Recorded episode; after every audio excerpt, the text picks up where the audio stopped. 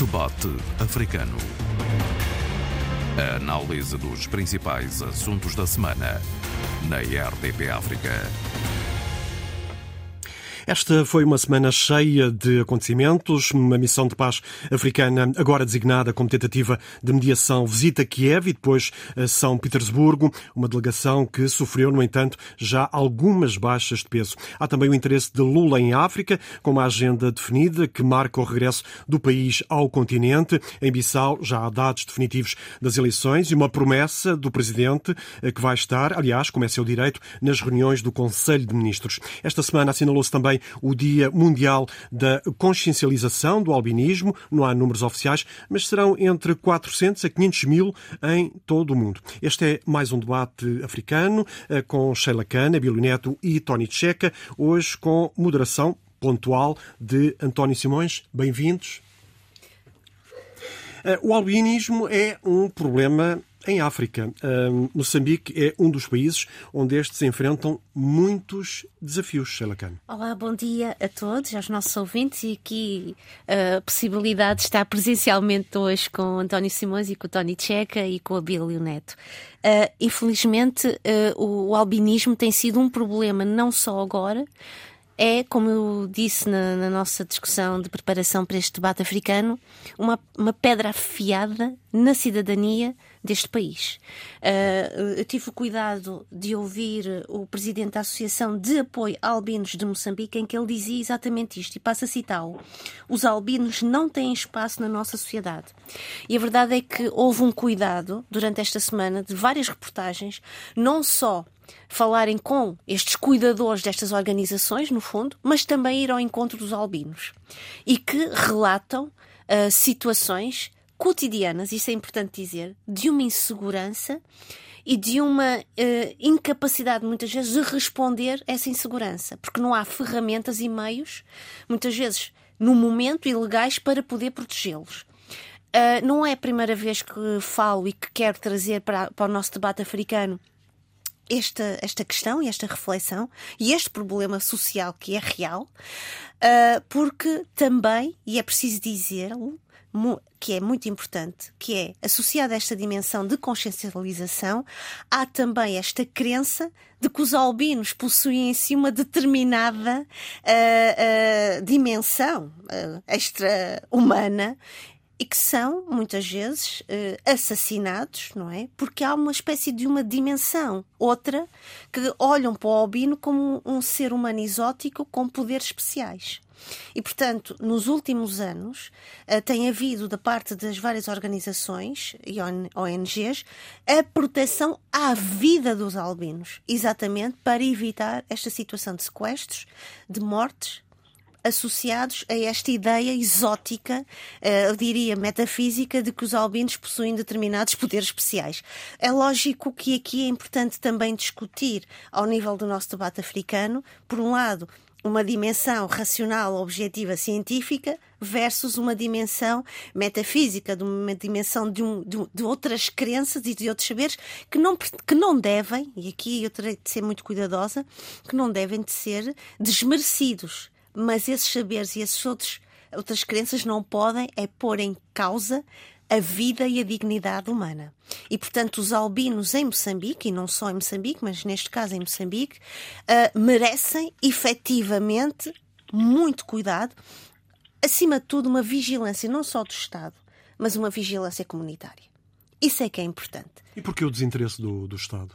Uh, o, o, desinteresse do Estado significa, acima de tudo, um, um desinvestimento ou um não financiamento, uh, uh, porque certamente o Estado não vê este fenómeno como algo importante, relevante para a sociedade moçambicana. Até porque no caso em Moçambique, tanto quanto sei, já são cerca de 20 mil. Não há números oficiais. Sim, mas, são uh, muitos, são mas muitos. São muitos. Uh, os números que eu tentei, digamos, apurar, andaria à volta disso, de, cerca de 20 mil. é muita gente já. Eu vou só fazer aqui uma comparação, até vai ser um bocadinho abusiva, não é?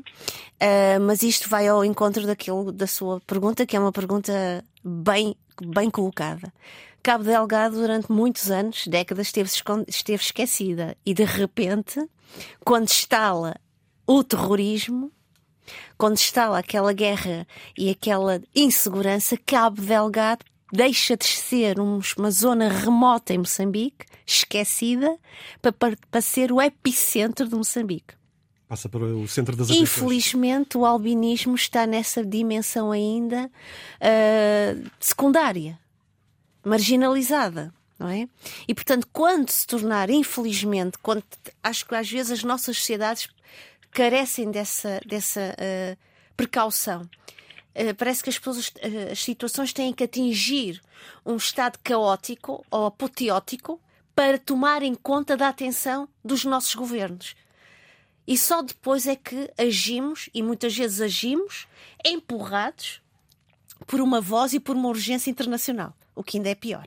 É preciso ter consciência, não é? Adquirir a consciência. É, é, é, preciso não só ter consciência, é preciso ter uma atitude pragmática, uh, organizada e, e programada porque estamos a falar do dia a dia das pessoas. Porque o dia da consciencialização do albinismo, para mim e para todos aqueles que têm forçosamente, uma, não é forçosamente, tem, uh, peço desculpa pela expressão que não foi a mais certa, espontaneamente o cuidado por, este, por esta situação, o dia da consciencialização do albinismo são todos os dias. Tony Checa. Uh, claro que estamos a falar de Moçambique, que é um caso, mas podemos, e devemos falar da África. Isto é um problema de todo Sim, o continente africano, é um drama e até hoje nós não conseguimos descortinar quaisquer tipo de medidas, qual, atitudes comportamentais e até vis-à-vis -vis o quadro legal, a lei, que desencoraje e pune aqueles que atentam contra a vida eh, desses eh, cidadãos. Eh, a ONU estima que uma até 20 mil pessoas vive com esta condição de saúde. E a África subsaariana como nós sabemos, é uma área, uma zona realmente onde isto realmente dói. Dói e a impunidade, a falta de interesse dos Estados e das organizações internacionais, por isso que se diga isso também, eh, não ajuda nada. Ajuda aqueles que são os infratores, aqueles que, que agem à margem da lei. Uma lei que é frágil, que é escassa, insuficiente. Eh, é preciso também dizer que aqui, quer dizer, há bandos organizados, quadrilhas organizadas que caçam os albinos. Caçam, vão à caça. Isto porquê? Porque há essa crença enraizada que, secular que diz que uh, qualquer parte do corpo do, do albino cura doenças incríveis, até o cancro. Então, essa caça vem daí, essa ideia de que eu caço um albino, ou pago por uma mão de um albino uma pipa de massa e tenha, cura e na tenha mão. saúde de volta. então, isto é dramático e é mais um dos problemas que afetam o desenvolvimento da África e, e, e diminui a capacidade de conscientização dos cidadãos africanos e a cidadania ali encolhe-se porque há muitos interesses, há muito dinheiro à baila e há poderes que têm aquela conivência absurda com essas áreas Aliás, também o, absurdos. O Tony Checa estava a referir a, isto é quase, é, é, quase não, é um negócio e em que o valor de um, de um, digamos, de um corpo de um albino pode chegar aos 75 mil dólares. Perfeitamente. É, a mão de um é albino, uma barbaridade isto. Eu tirei aqui uma nota que a mão de um albino pode ser comprada por 5 mil dólares. E é um, é um albino que fala nisso e diz que ele tem medo, está preocupado, olha por todos os lados quando anda, quando sai à rua, porque em qualquer altura pode ser capturado e cortar-lhe as mãos. Portanto, e é muito dinheiro, eh, muitas vezes em zonas de, de, de, da África subsaariana, onde as pessoas não têm capacidade financeira, onde os próprios governos são frágeis, e então isto é mais um negócio horrível no seio de vários outros negócios que existem, como a mutilação genital feminina, e, uh, crianças de rua, crianças talibês, uh, tudo isso são, são questões que ferem e que uh, atentam contra a, a, a, forma de ser, a essência da humanidade. É o caso em África também. o meu país quando uma criança nasce com, com paralisia nas pernas e, não, e dá sinais que não se consegue movimentar, essa criança está logo automaticamente condenada. É colocada bebê num rio se sobreviver. Ah, temos pessoa. Se não sobreviver, é porque era lagarto, porque era bicho, e voltou ao seu reino. Portanto, isso é dramático. E, e é preciso que hajam campanhas à escala nacional, à escala regional, mas também com o apoio das organizações internacionais para evitar mais esta tragédia que se junta a outras tantas tragédias que vão acontecendo no mundo. Abílio, como é que se reverte uma situação destas?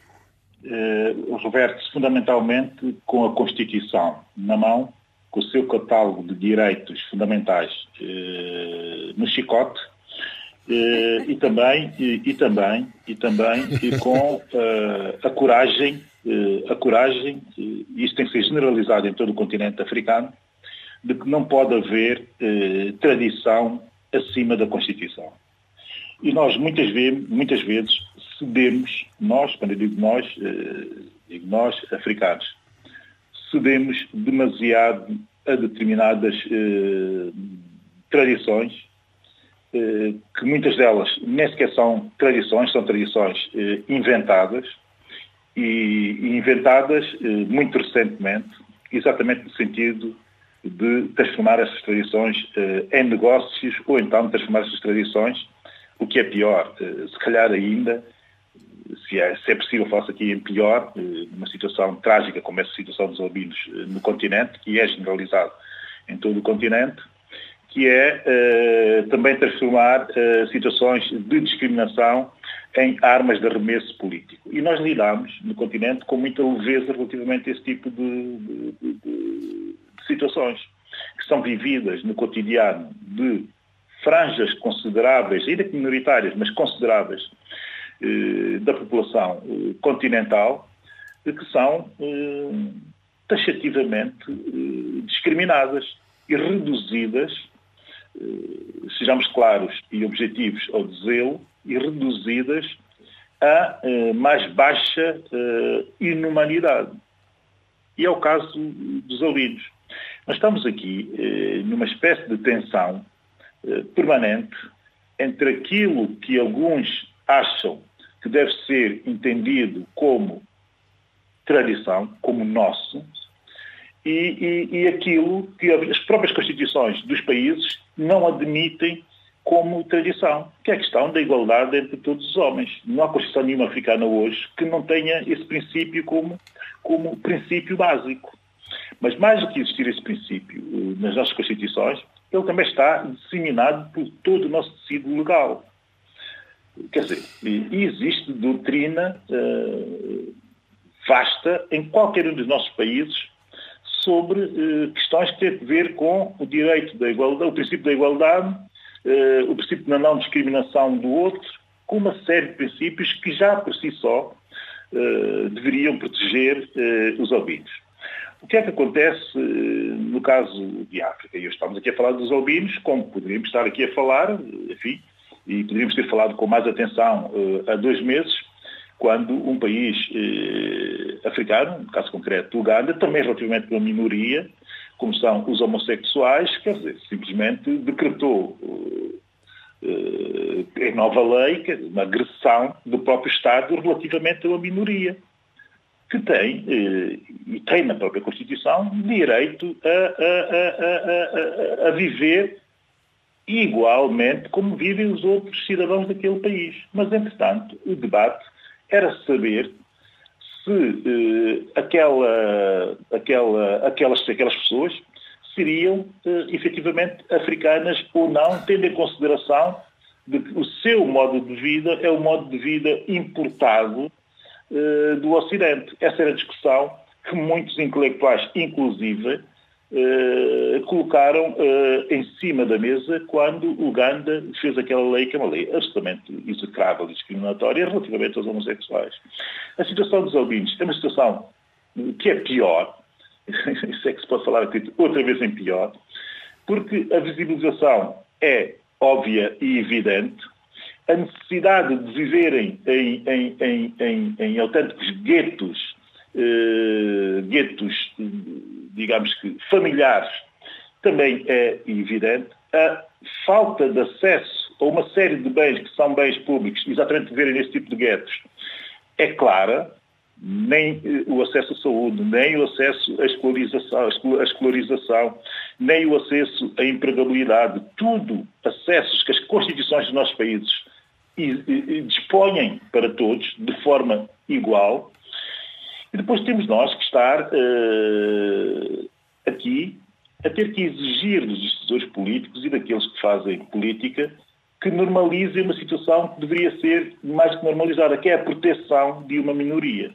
Muito e nós bem. temos que batalhar exatamente no sentido dos nossos Estados aprenderem, e sobretudo os decisores políticos que fazem a performance estatal e pública, aprenderem a proteger as minorias. Isso é tão simples quanto isso. Com certeza. Já agora, se me permites, eu vou eh, só que eh, introduzir um aspecto que é importante. Uh, separar o trigo do joio. Falaste muito bem da questão da homossexualidade, Pronto. que é um, a razão também de uma outra discriminação que uh, interfere na vida das sociedades. Agora, a homossexualidade não é uma doença. O albinismo, sim, é uma doença. Portanto, é preciso ter isso em conta e ter outros instrumentos, outras ferramentas para lidar com este caso. O, é uma doença que tem a ver com um distúrbio hereditário. Portanto, é o corpo que não produz melanina e acaba, portanto, por não dar cor à pele. Portanto, essa gente é, tem uma visibilidade própria, sobretudo em África, por causa do seu aspecto, tem a, a, a, pele clara, tem os olhos avermelhados e saltam à vista. E depois, como existe essa loucura, essa crença louca de que eles podem ser o remédio para curas de, de doenças que não têm cura na medicina natural, portanto, essa capacidade incorporada, por isso é que tem esse, esse tom, por isso a diferença que eles têm, e então acaba por ser realmente dramática a situação do, do, do, dos albinos uh, no mundo, mas muito concretamente estamos a falar da África, onde o problema existe e que de uma forma quase impune. Então, habilito... Deixa eu só agradecer, deixa só agradecer sim, sim, sim. Checa, que é, que, é, que é mesmo, enfim, eu tenho mesmo que fazer esse agradecimento, uh, porque não o disse que era para distinguir as duas situações, mas deixei claro que as situações eram, eram distintas. Mas o meu foco é a facilidade com que se discrimina em África. Com, certeza. Como se discrimina sim, sim, sim, as minorias e, pior ainda, a facilidade com que o Estado não tem a capacidade de estar presente na proteção dessas minorias. Esse é o grande debate que nós temos que ter no continente. Porquê? Porque isso só é mesmo possível, esse tipo de proteção só é mesmo possível dentro da Constituição, dentro da legalidade, dentro da possibilidade que o Estado deve ter de agir na proteção de qualquer ser dentro do, do, do, do, seu Estado e dentro da soberania que lhe compete, de proteger qualquer ser que se sinta uh, discriminado. Nós não podemos banalizar a questão da discriminação. Isso acontece em demasia no nosso, no nosso, nos nossos países e acontece discriminando politicamente, discriminando uh, opções uh, sexuais, discriminando doen doenças e doentes de diversas formas e de diversos tipos, como disse bem o Tony Check, com, com alguém que tem problemas até de locomoção ou, ou nascimento, nós temos uma série de discriminações socialmente aceitas que o Estado não está capaz de desmontar quando o próprio Estado tem uma ferramenta formal e institucional que ele criou para uh, agir e não age simplesmente usando essa ferramenta que tem que legitima a situação. Abilo, deixa-me dizer-te uma coisa e eu agradeço também o fato do Tony Checa ter feito esta diferenciação que eu acho que é importante, mas eu queria uh, uh, incluir mais alguns elementos. Há pouco tu falavas da falta de acesso a determinados serviços. Um dos problemas que o albinismo também sofre nos nossos países é falta de serviço, isto é, falta de produtos para a pele. Nós não temos uma saúde que proteja a saúde dos albinistas, dos albinis, albininos. Albinos. Albinos, obrigada. Uh, e isso é absoluta, isso é algo que nós, para além da segurança física, para, para além da segurança de saúde mental, que é, quer dizer, uma pessoa que viva constantemente uh, sobre o, o, o horizonte de, de, de, uma desconfiança social, de uma insegurança física, de que alguém nos possa atacar, quer dizer, em termos de saúde mental, isso não há de trazer uh, nenhum tipo de, de, de, uma situação boa.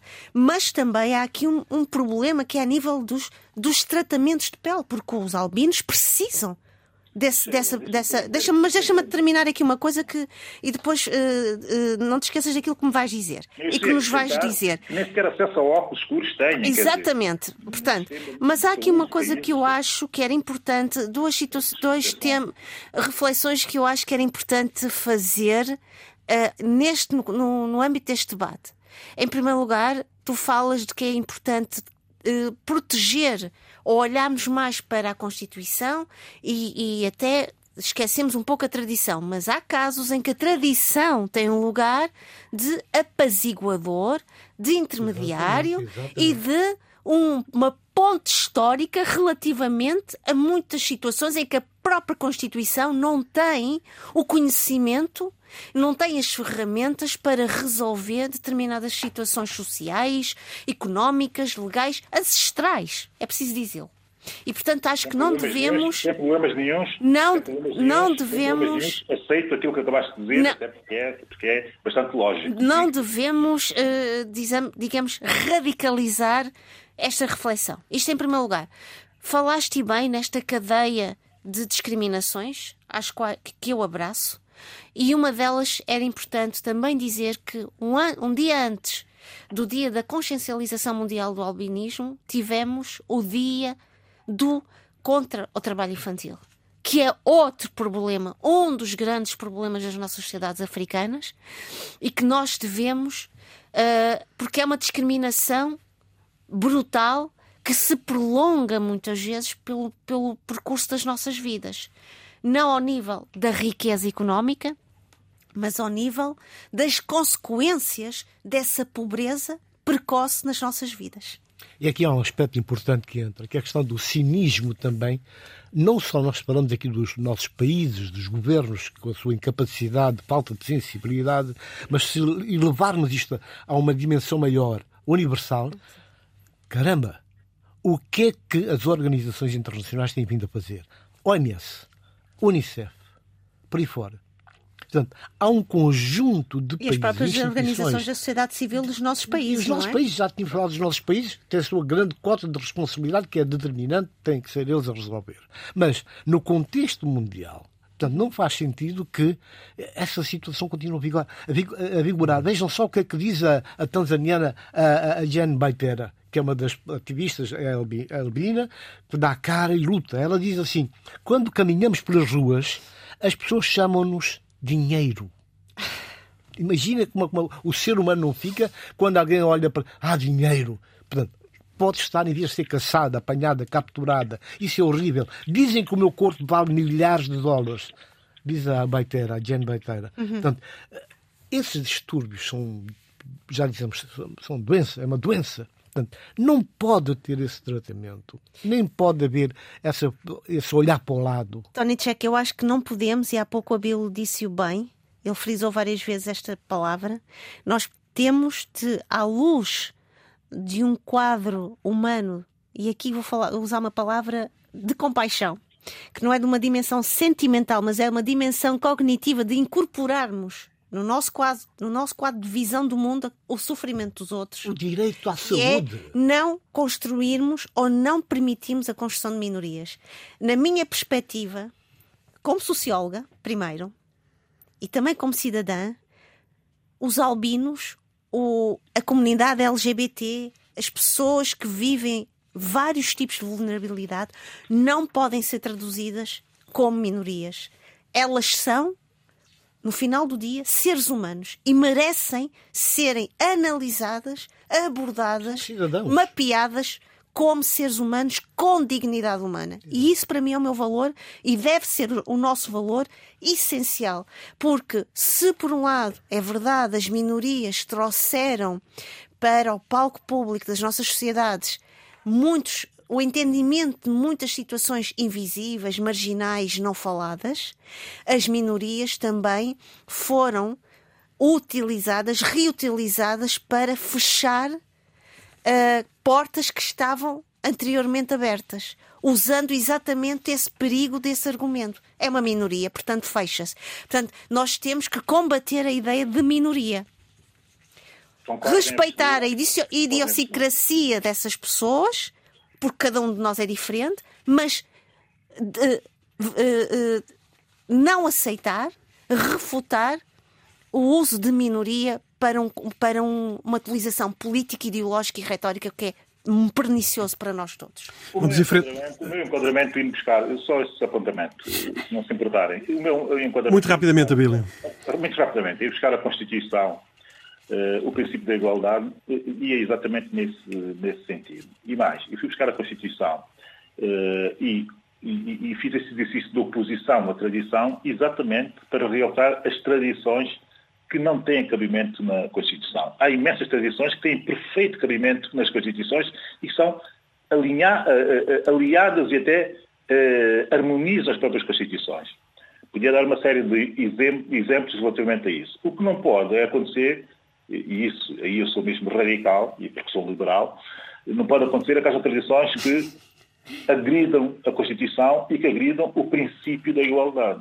A questão do princípio da igualdade é a base do humanismo, quer dizer, isto é tão simples quanto isto e não há muito, e não há muito mais reflexões para além do que eu acabei de dizer. Agora, não podemos é criar, eu insisto, e sobretudo não podemos é desenvolver e estruturar sociedades que eh, se acomodam e que, de certa forma, até normalizam comportamentos discriminatórios. Isso não pode acontecer e, relativamente a isso, há que dar voz, primeiro, a essas vítimas e depois também, de certa forma, eh, mobilizar toda a sociedade civil e, pessoas com responsabilidades como aquelas que nós temos, de eh, colocarmos eh, exatamente ao lado, de forma empática, enfim, uhum. por muito que se consiga uh, uh, e que se consiga fazê-lo, de forma empática junto dessa, dessas comunidades que estão dentro de nós e que são absolutamente iguais e que devem ser entendidas dessa forma iguais a todos, a todos nós, é? com, com, com, com, o conjunto de direitos que todos nós reivindicamos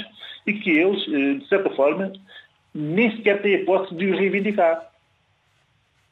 Esse é o maior drama, é não ter a hipótese sequer de reivindicar direitos. Quer dizer, é uma coisa que a mim me eh, aflige, que a mim me incomoda, mas incomoda-me doentiamente. Quer dizer, tenho que dizer isso com, assim como estou a dizer. Muito bem, Abílio. Eh, nós temos que ir em frente no debate, já estamos com quase 30 eh, minutos, 27 para ser mais preciso, ainda gostava de abordar aqui pelo menos mais dois dos temas. Uma missão de paz africana, agora designada como tentativa de mediação, visita Kiev e depois São Petersburgo, uma delegação que sofreu já baixas de peso eh, os presidentes do Egito, Congo Brazzaville e Uganda não vão estar presentes. A África não devia estar com mais peso nesta, nesta delegação?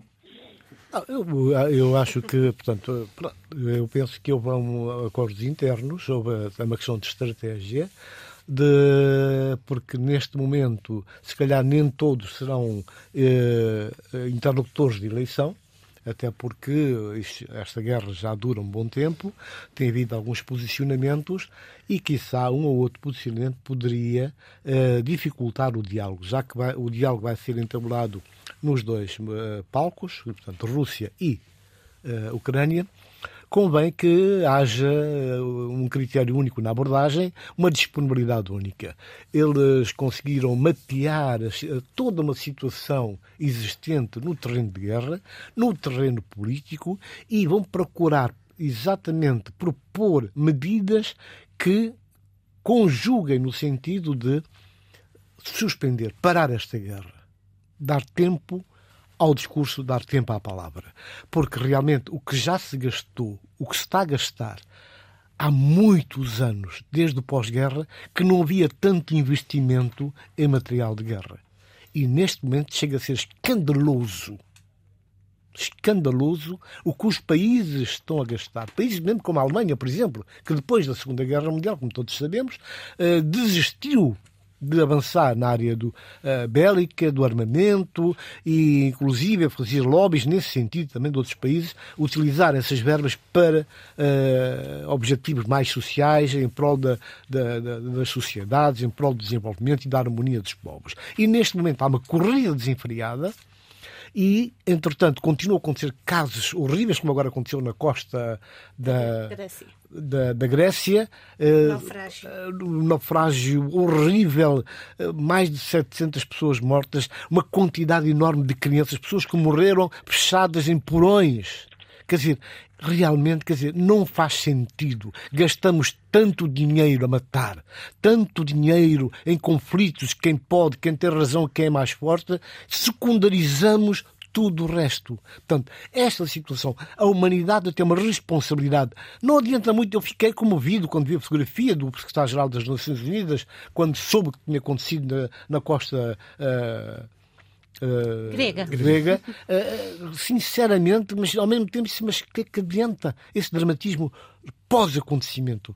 pós-tragédia. É preciso tomar medidas. E essas medidas têm que ser tomadas de forma organizada e participativa. Da mesma forma como o mundo ocidental, praticamente todo em peso, deu o que tinha, o que não tinha, e continua a dar, para uh, conter o, o ímpeto uh, russo, quer dizer, não faz sentido que essas situações continuem quando nós sabemos a sua origem. Como é que aconteceu? Porquê que aconteceu? Essa instabilidade, porquê que as pessoas fogem das suas terras? Portanto, tudo isso são questões que nos fazem pensar. E eu digo sinceramente, eu eh, hoje acordei com um amargo na boca. Porque esta situação fere a essência daquilo que é a humanidade, aquilo que é a essência do humanismo, aquilo que é a essência da solidariedade, do respeito pela vida humana. E neste caso, há umas vidas que valem mais do que outras? Pergunta-se. Portanto, é uma situação trágica, condenável, e eu, como africano, e não é por ser africano, mas mais do que isso, porque cidadão do mundo como me considero, não aceito, não compreendo, não entendo, não quero entender esta guerra não devia ter acontecido. E o mundo podia ter evitado. A África é especialmente visada com esta guerra. África é visada. Não tem um interesse muito forte. Não devia, não devia enfim, ter uma delegação mais forte, uh, haver não, um, eu, um interesse eu, maior. Não... Houve, várias, houve várias concertações. Não é? Portanto, as, as estruturas. Uh, fortes do continente africano estão lá representadas. A União Africana, a CDAO, o AMO, por aí fora. Exato. Estão representadas. Portanto, se calhar é melhor três, quatro a falarem de uma forma rimada.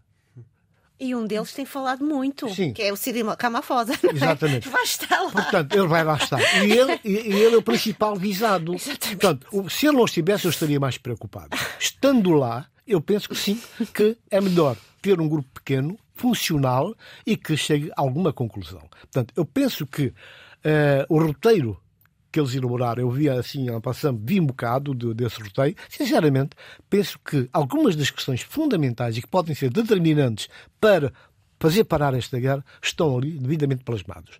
Portanto, haja um bocado de fé, haja disponibilidade de interesse. Agora, não sei se este é o momento para as partes eh, chegarem a fazerem a meia culpa ou dizer, bom, vamos parar para ver mas pelo menos a África vai marcar uma posição. Tem que marcar uma posição, até porque o continente todo está a ser sacrificado, é uma das principais vítimas desta guerra, com problemas horríveis, e quando nós temos um conjunto de países africanos com, com governos, com lideranças frágeis, sinceramente. E depois nós temos outros problemas no continente, como o narcotráfico, tudo isso.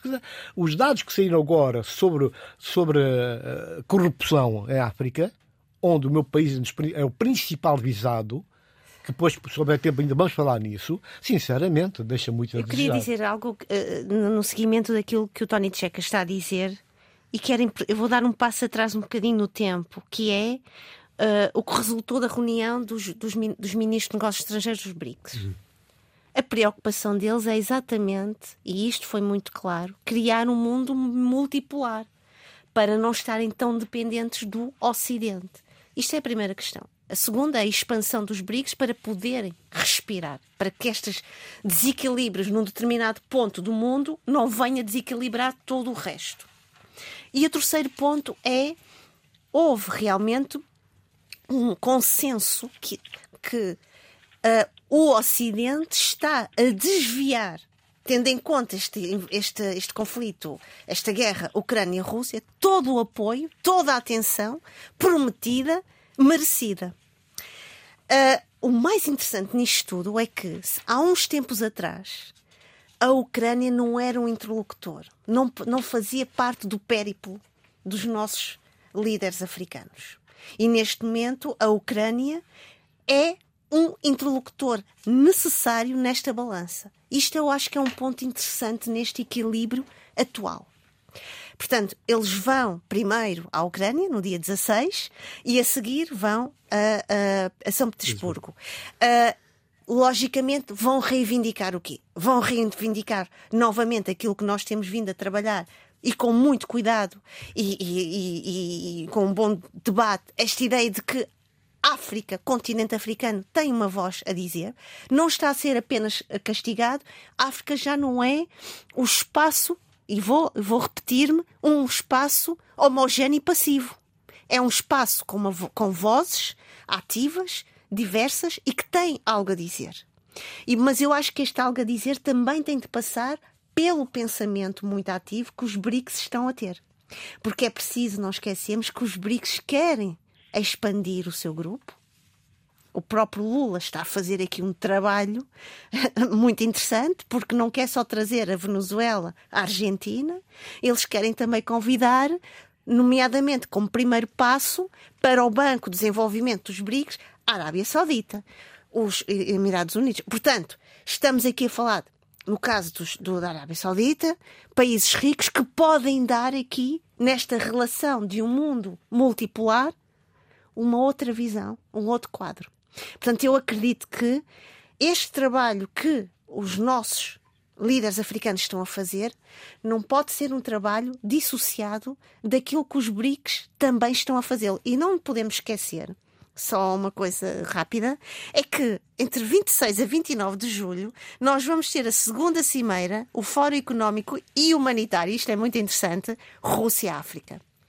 Em prol da paz, segurança e desenvolvimento. Exatamente. E não nos podemos esquecer que Angela, uh, uh, uh, peço desculpa, agora esqueci-me do nome da senhora, esteve agora recentemente na América Latina. Obrigada, uh, uh, Ursa van der Leyen. Obrigada, Abel. Peço desculpa aos nossos ouvintes por esta branca. Uh, há aqui uma procura, preocupação também da Europa de uh, estabelecer um, um, uma maior cooperação com o Mercosul. Lula também quer reativar a sua relação com, com, com, com a África. Portanto, não podemos mais olhar para esta dimensão Ucrânia-Rússia sob só uma perspectiva. É Exatamente. É preciso abrir o nosso olhar daí, para as várias. E daí a conexão que o Lula está a tentar fazer, exatamente que aquilo que ele diz, vamos regressar à África, vamos estar com a África, a África tem que estar connosco. Portanto, é, é, é, essa, mais do que um, uma frase lapidar, que fica bem, que colhe bem, quase poético, eh, traduz exatamente uma situação de abandono e esquecimento, que em certos momentos a África é votada.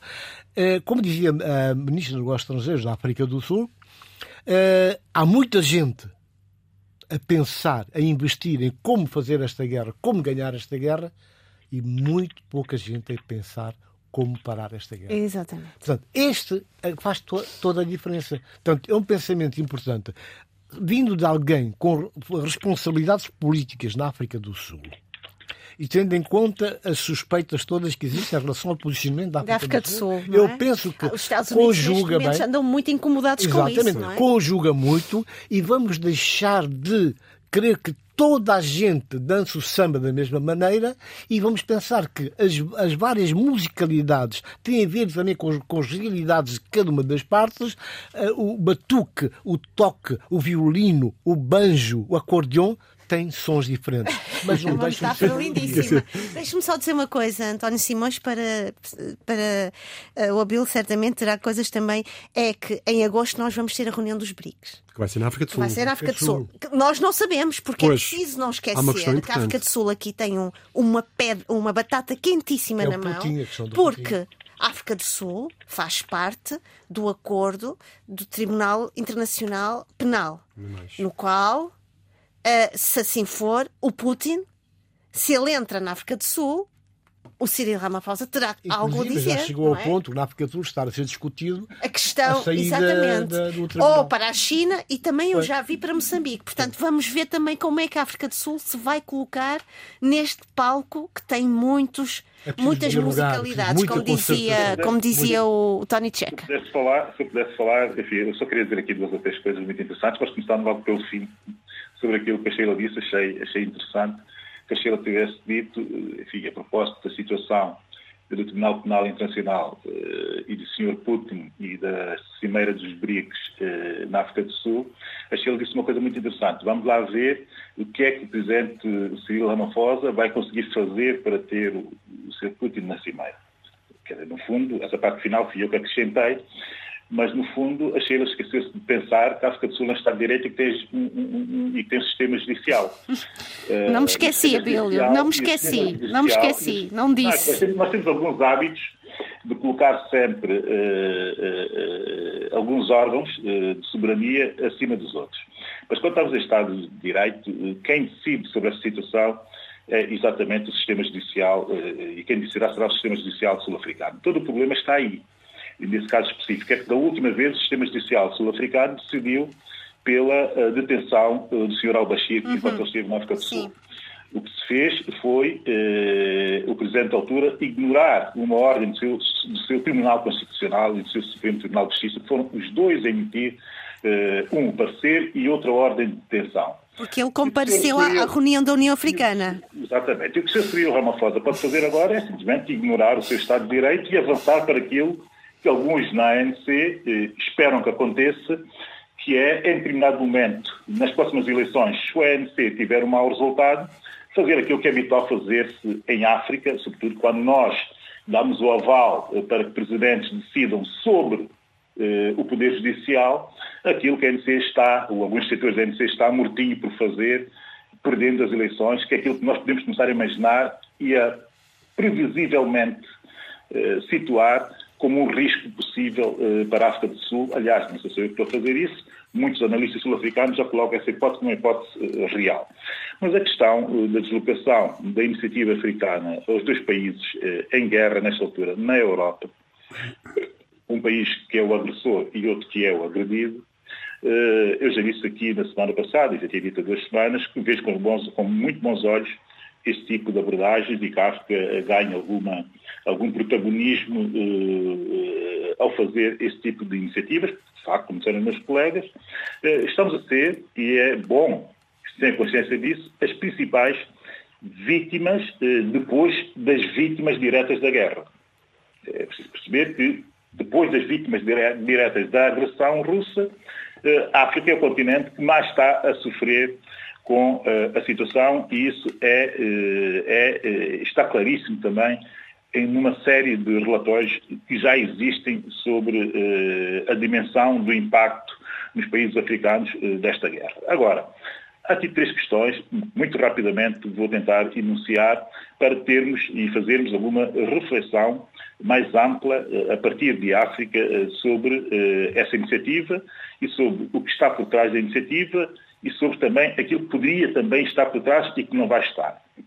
A iniciativa tem muito a ver com uma espécie de conceito eh, que agora está a ser, eh, digamos que, colocado no centro eh, do debate diplomático africano, se é tentarmos compreender que tipo de neutralidade cabe à África assumir numa altura dessas. Alguns acham que deve ser uma neutralidade de ambiguidade eh, estratégica, outros acham que deve ser eh, uma eh, fazer-se uma diplomacia exclusivamente dos interesses e outros ainda acham que nem uma coisa nem outra e como eu pensam que nós no continente, a diplomacia do continente tem que avançar para abordar a situação atual com base em princípios que são princípios que estruturaram a nossa própria existência enquanto países livres e independentes.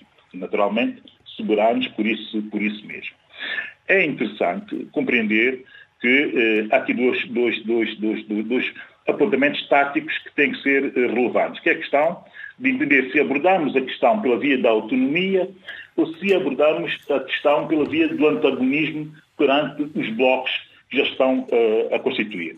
Pela via do antagonismo, a coisa pode e tenderá a correr mal, que é o que já está a acontecer uh, com uh, a África do Sul, e não vale a pena adiantar muitos detalhes, porque os meus colegas já elucidaram algumas coisas, há outros detalhes que poderiam ser ditos, e depois há a questão da autonomia estratégica, que ninguém pode negar à África de a ter. E para isso, para ter autonomia estratégica, não se tem necessariamente que se abdicar de princípios e valores que norteiam uma ação uh, diplomática.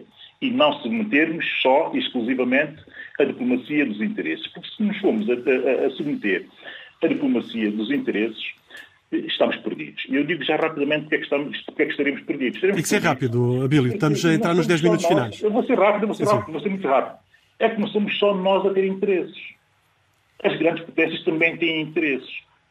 Isso é mais que evidente, Albino. Nós estamos, nós estamos sujeitos aos interesses das grandes potências. Nós vamos a reboque sempre, não é? Não, e colidir os nossos interesses com os interesses das grandes potências, não sei até que ponto é que eh, nos, trará, nos trará eh, benefícios. É evidente que podemos, enfim, de forma eh, revolucionária, assumir posições mais radicais.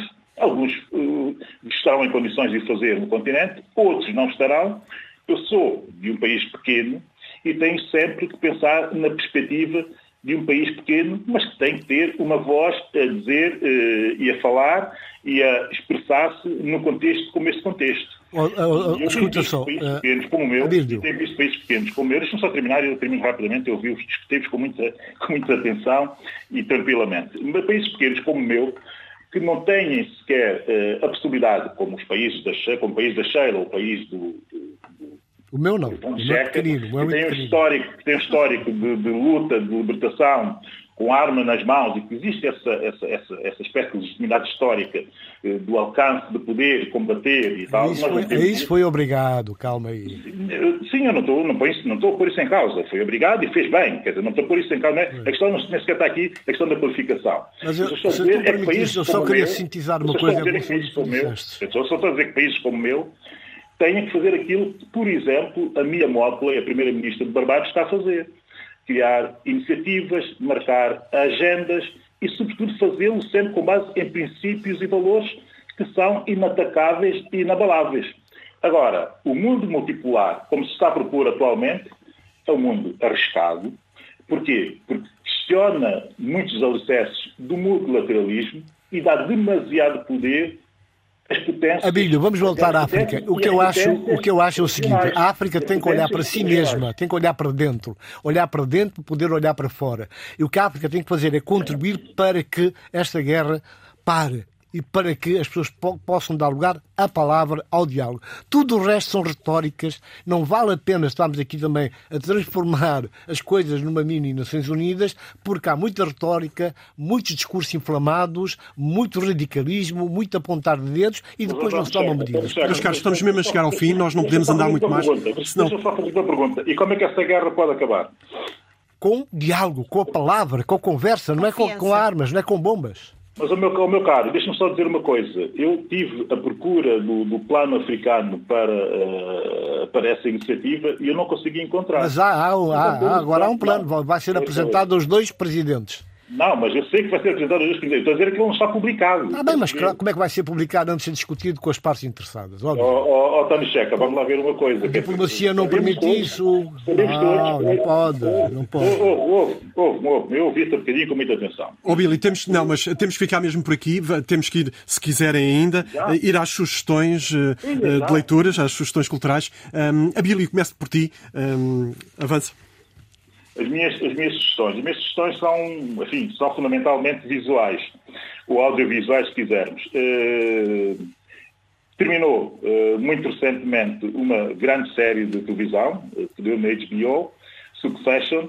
Eu acho que os africanos devem ver essa série, quem tiver acesso a HBO que o faça, e também está online noutros, noutras plataformas, exatamente para compreender a questão da sucessão de poderes eh, e também para compreender, eh, de certa forma, Uh, o poder que alguns tycoons, ou se quisermos dizer magnatas, têm uh, dentro das suas sociedades. Nesse caso, é uma sociedade como a americana, nós podemos perfeitamente reconhecer os tiques dos magnatas africanos, sobretudo aqueles mais, mais perto, próximos do poder, porque são, efetivamente, uh, abismalmente iguais, diria eu. E depois, também fazer uma homenagem a uma grande escritura africana, muitas vezes esquecida, do meu ponto de vista, eh, uma escritura já do classicismo uh, pós-colonial, a Amata Aido, do Ghana, que faleceu muito recentemente, e eu tinha aqui um texto que era para ler sobre a obra dela, que me impressionou imenso pela ironia,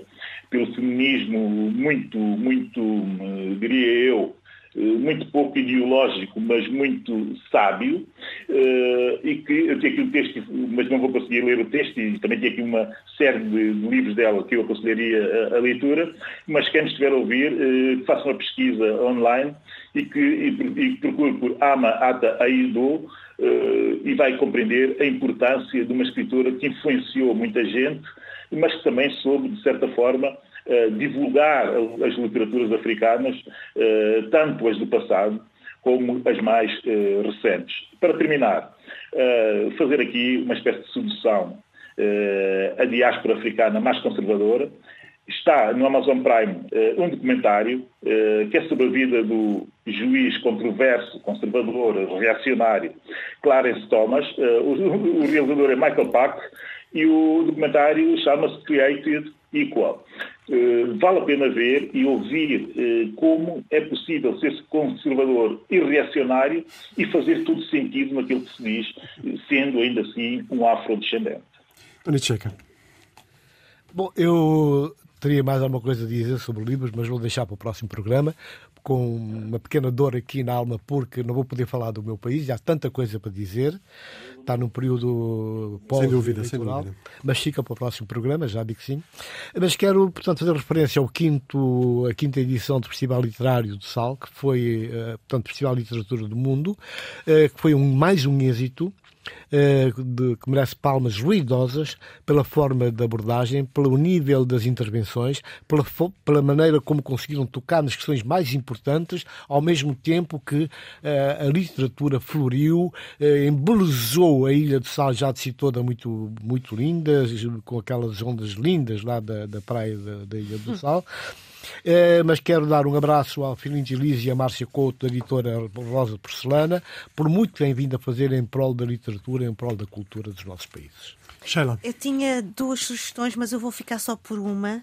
Uh, eu quero fazer uma homenagem a um grande escritor, um escritor que trouxe para a sua literatura e o Paulo Faria, que é um outro grande escritor e tradutor, de, e refiro-me a Cormac McCarthy, que faleceu recentemente e que tem uma literatura, como dizia o Paulo Faria, tradutor e escritor, morreu um tempo de escritores que cresceram com pequenos Tom Sawyers, porque ele traduziu a América profunda, a América invisível, a América que não se vê.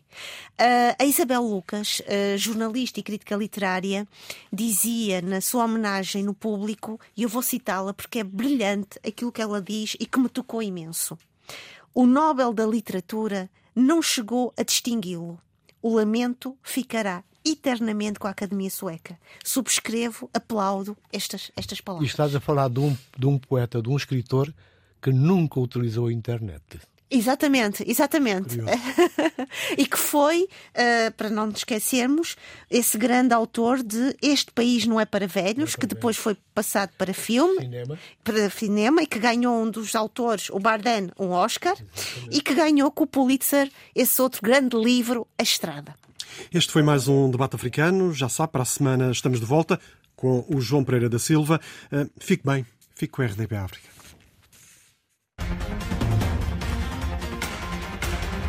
Debate Africano. A análise dos principais assuntos da semana na RDP África.